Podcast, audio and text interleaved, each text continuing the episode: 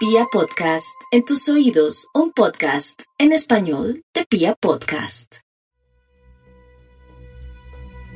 No habían pasado más de cinco minutos cuando el fútbol se convirtió en lo menos importante. Bueno, le pegaron, ¿eh? Le pegaron a Payet, le pegaron a Payet. Atención que cayó un objeto. Payet está tirado en el piso, acusando un golpe. Bueno. En el partido entre el Olympique de Marsella y el Olympique de Lyon de la Liga Francesa, un hombre de 32 años decidió dañar el espectáculo lanzándole una botella de agua a Dimitri Payet, el 10 del equipo del Marsella. La imagen en la que se alcanza a ver el impacto recorrió todo el mundo y llevó una sanción ejemplarizante contra el agresor. Seis meses de cárcel y cinco años sin poder entrar al estadio del club que supuestamente alienta. Lo más preocupante es que escasas 24 horas después, un escándalo similar se vivió en Colombia.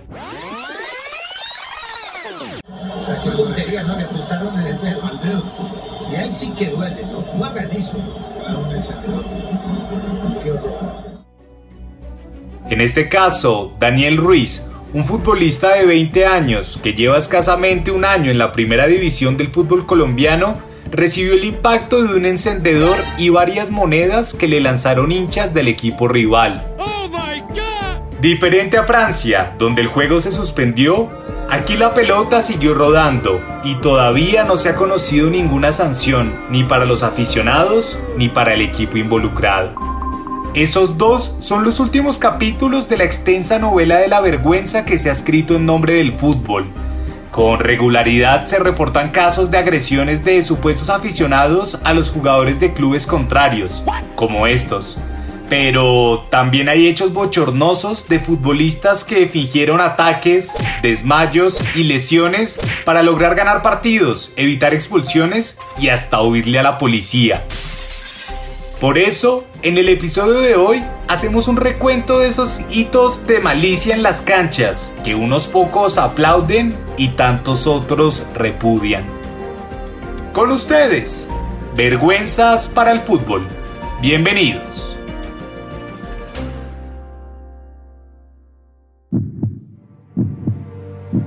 El planeta gira y la pelota también. Detrás del balón porque el fútbol es el espejo del mundo.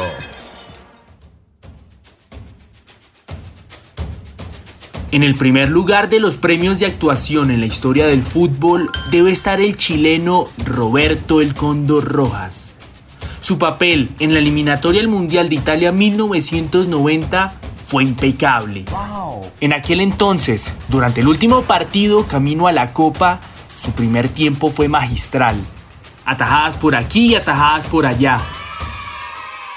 En la segunda mitad, un gol del brasileño Careca le cambió el libreto y una bengala que cayó de la tribuna se convirtió en coprotagonista. Y yo jugué con eso todo el partido, todo el partido.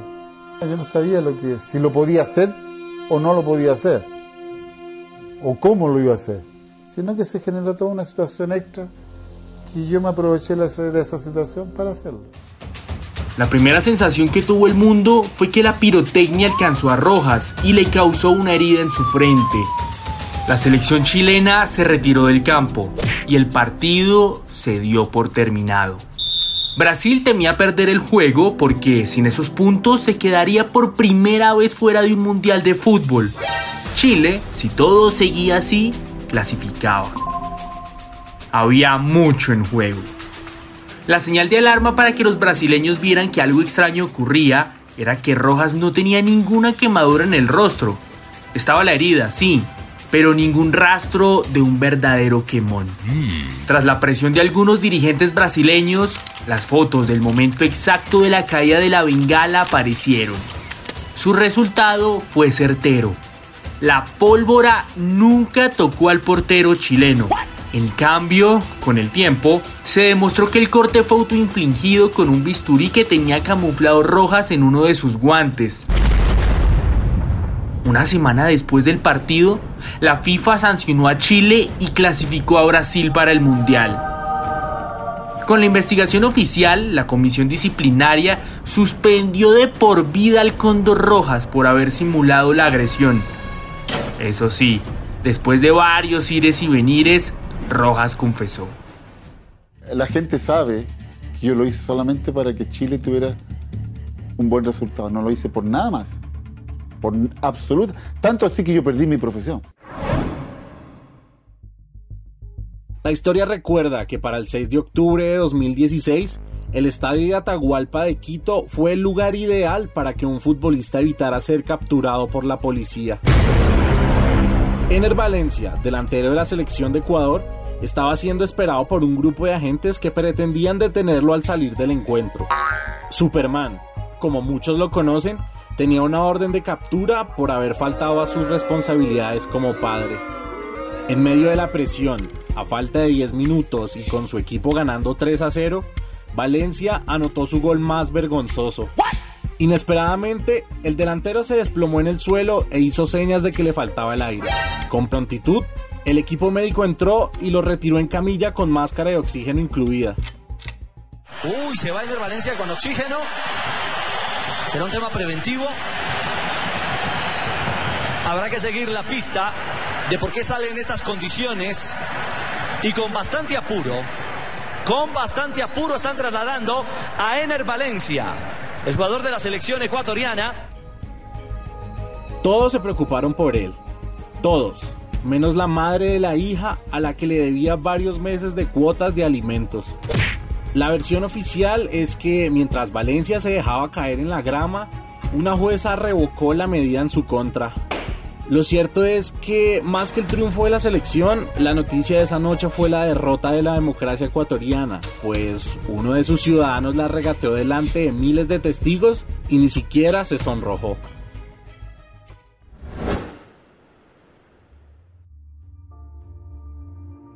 Un año antes del papelón de Valencia, Ecuador ya había sido el epicentro de la vergüenza.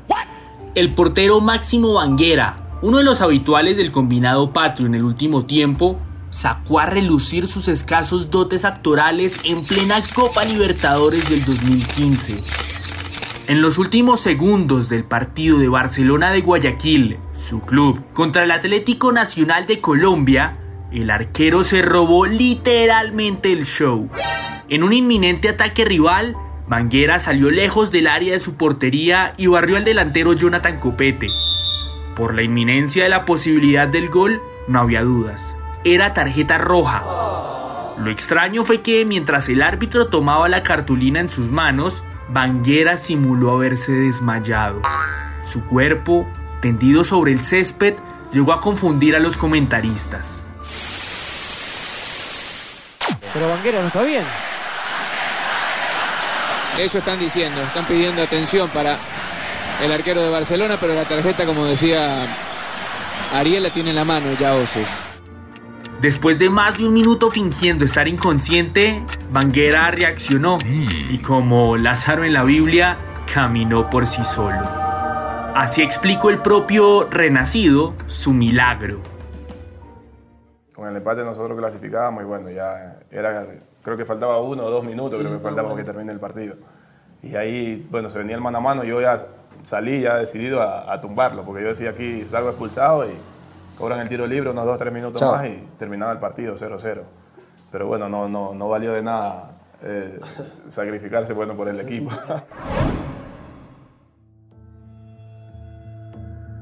Lo más triste del caso es que, aunque decidimos recapitular los casos más icónicos, la lista podría extenderse con cada mes que pasa. ¡Oh my God! En la actual Copa Libertadores, el recuerdo del papelón entre Atlético Mineiro y Boca Juniors sigue más vigente que nunca. En resumen, agresiones entre jugadores y policías por doquier.